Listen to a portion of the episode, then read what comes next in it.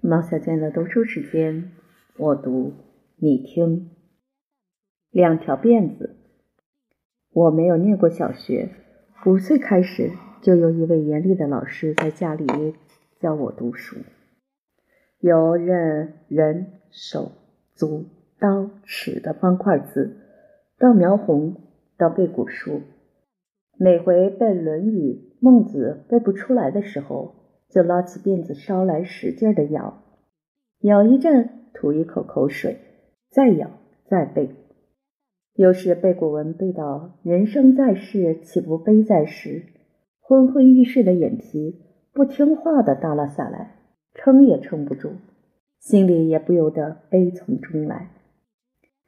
时常听五叔婆和母亲生气的时候，就说：“落发做师姑去。”顿时也萌起剪去两条辫子到后山庵堂里当尼姑的念头。可是摸摸自己乌乌亮亮的辫子，实在舍不得。再看看《女戒》那本书上，第一页就是曹大家班昭的画像，他穿着全身飘带的古装，翘起食指尖尖的兰花手在翻书页，头上盘着高高的云发。一串串长长的珠子从云发上垂下来，垂到前额，一副的雍容华贵，又不胜羡慕起来。心想：有一天我长大了，古书也统统会背了，岂不也可把辫子盘到头顶心，盘得跟曹大家一样高，变成个有学问的古装美人，多么好！为了这一点点希望，我只好耐着性子再读再背。一直背到十二岁，常常走到花厅屏风镜子前面照照，觉得自己已经老了。尤其是两条辫子，五叔婆总是把它梳得紧绷绷的，一直编到尾巴上，翘在后脑勺，像两条泥鳅，一点古装美人的影子都没有。不禁再度悲从中来，想想自己命中注定要当一辈子的乡下姑娘。永无出头之日了。没想到出头之日来得非常突然。有一天，在杭州做官的爸爸回故乡住一段短短的日子以后，就把母亲和我一起接到杭州。那时，乡下人能够去杭州当外路人，就比现在去欧洲、去新大陆还要神气。左邻右舍的小朋友都纷纷来给我送行。有的赠我亲手编的竹子知了，有的赠我脚上绣一朵红花的小手帕，有的赠我金黄麦管编的手镯，有的赠我三寸长的坑姑娘，用短短树枝套上自己缝的花布衫，两手左右直直的张开，只有一只脚，我们叫她坑姑娘。竹桥头阿菊送我的是用线银丝缎带打的一对蝴蝶结，亮晶晶的，我最喜欢。他说缎带是城里杨宅二小姐给他的外路货，叫我外出做客时系在两条辫子上。小长工阿喜特别为我用漆的细细的竹片编了一个有盖儿的小竹箩，让我把所有的礼物。都放在里面，带到杭州。阿喜说：“听人家说，杭州跟外国一样，什么都有，但我就不相信会有这样精致的小竹箩。”阿菊把我紧绷绷的辫子拆开来，梳得松松的，从耳根垂在两肩前面。他说：“杨展二小姐从上海回来就是这样梳的，戴上各色样的蝴蝶结或珠花。”才好看呢！你到了杭州戴蝴蝶结的时候，就会想起是我亲手给你做的。说着说着，他眼圈就红了。阿喜只是擤鼻涕，就要和他们分别，我也只想哭。可是，一想起就要到杭州做外路人，又不禁打心里兴奋。那种心情是非常复杂的。到了杭州，父亲就安排我读书的事儿。听他和母亲说，要我跟一位佛学经学大师马一福老先生读书，先做学徒，要替他擦水烟筒、倒痰盂、拖地板，磨练心智，才开始传授经书。我一听就急得哭了起来，不敢反抗父亲，只有天天晚上跟母亲跺脚大闹。我边哭边说：“如果真要跟马老先生做学徒，我宁可落发当师姑。”母亲扑哧一笑说：“当师姑就一辈子没有机会把乌亮的头发盘在头顶上做古装美人了。”我心里好急，母亲又不许我出门一步，怕我丢了。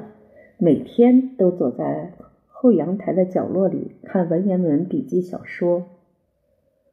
回想在家乡自由自在的日子，老师虽严厉，却并没有要我倒痰盂、拖地板。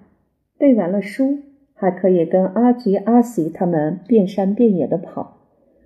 没想到到了外路是这个样子的。我用老师教我的调子念着小说里的诗。念着念着就泪流满面，仿佛自己也是小说里观花落泪、对月伤怀的薄命佳人。那一段日子真是好暗淡，好暗淡！我真后悔不该想当外路人。我把小猪猡捧在手里，一样样摸弄着小朋友们送我的纪念品，连阿菊送的嵌银丝缎带蝴蝶结都黯淡无光了。后阳台正对着一所教会办的杭州最有名的红道女中。我每天望着跟我差不多大小的女孩，穿着短衫黑裙，在碧绿如茵的草坪上蹦蹦跳跳、玩球、谈笑，好不活泼开心。我幻想着自己能是其中一份子该多好。可是这个幻想跟做马一福老先生的徒弟相差十万八千里。怎么可能实现呢？母亲最听父亲的话，我知道求他是没有用的。也许是命运之神对我特别照顾，救星来了。他是我父亲言听计从的好朋友孙老伯，北平燕京大学农学院教授。暑假回乡，顺道来看我父亲。他吃着烟斗或雪茄。父亲吸着旱烟，或吹着噗噗的水烟筒，两个人对坐在书房里聊天。我在两种不同的烟味中穿来穿去，心情焦急而兴奋，因为孙老伯一到的当晚，我已悄悄地恳求他说服父亲答应我考红道女中。孙老伯教的是农课，英语说的呱啦呱啦的，诗词歌赋样样都行。父亲很佩服他，他若讲出一套道理来，父亲不会不听吧？果然，孙老伯三言两语就把父亲说服了。他的道理很简单：无论研究什么学问，必须先要有社会科学、自然科学的基本学识，尤其要培养德智体群的道德基础。现在已经不是关起门死啃书的年代了。何况这所教会女中管理非常严格，离家又近，是再好也没有了。就这样，父亲接受了他的劝说，请老师在一个多月中给我补习了算术与公民，那时称党印，以同等学历报名投考红道女中。放榜之日，我列第三，我快乐的眼泪都掉下来。再仔细一看。榜上初中一共录取的只有五个人。原来红道附设小学，成绩好的直升初中，补名额只取五名，我第三，正是不上不下，心里有点懊恼，都是算术害的。不然的话，凭我那篇响叮当的文言作文，应当稳拿第一名呢。入学那天，母亲给我换上蓝底红花、最摩登的斜襟旗袍，梳好两条光溜溜的辫子，亲自送我到学校。新生训话的时候，女校长眼睛睁得大大的望着我，拉拉我衣服的大袖口说：“下星期起不要穿花旗袍，要换白短衫、黑裙，知道吗？还有要把辫子剪掉，听说辫子要剪掉。”我心里好急好气，辫子是无论如何不剪的。我明明看见草坪上的同学有穿花衣服的，也有留辫子的，为什么我不可以呢？明明是欺负新生嘛！回到家里，我又向母亲跺脚。第一，要母亲马上给我做白短衫黑裙，这倒是我梦想着要穿的。可是辫子一定不剪。母亲说：“校长的话就是校规，怎么可以不遵守？”我说他不公平。后来才知道，那些穿花衣服的是住读生，通学生在外面走。必须佩戴校徽，穿制服代表学校。留辫子是教友家庭子女，好像是在上帝面前许下心愿要留辫子。我心里好委屈，又吵着也要住校。母亲说：“学校离得那么近，三分钟就走到了，为什么要住校？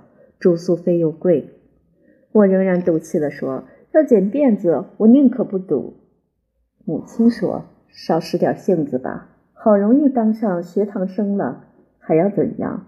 你不读，就给老先生端痰盂、擦地板去。”这下我才屈服了。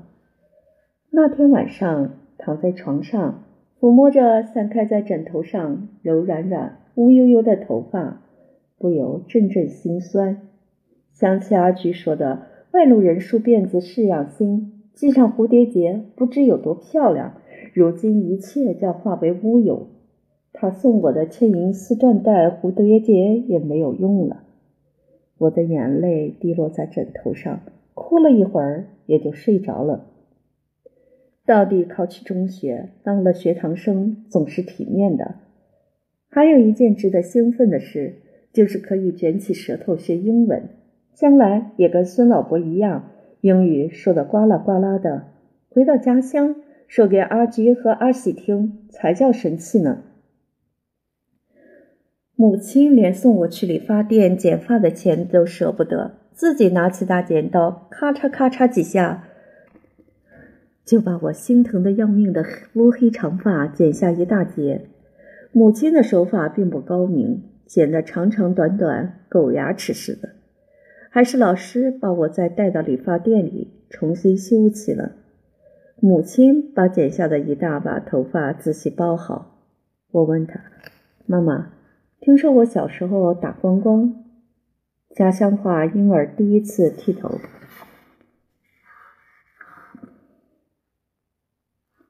听说我小时候打光光以后，您把我的头发包成一小包。”送到庙里保佑我长命百岁。现在这把头发又有什么用呢？母亲说：“留给我自己当假发用。”我的头发已经掉得越来越少了。这一说，我才注意母亲脑后的发髻真的变得很小了。我问她为什么头发会掉得越来越少，她叹口气说：“还不是为了你操心。”我低下头想了一阵，忽然说：“我的头发夹在你的里面，我跟妈妈是结发了。”他啐了我一口，说：“什么结发不结发？”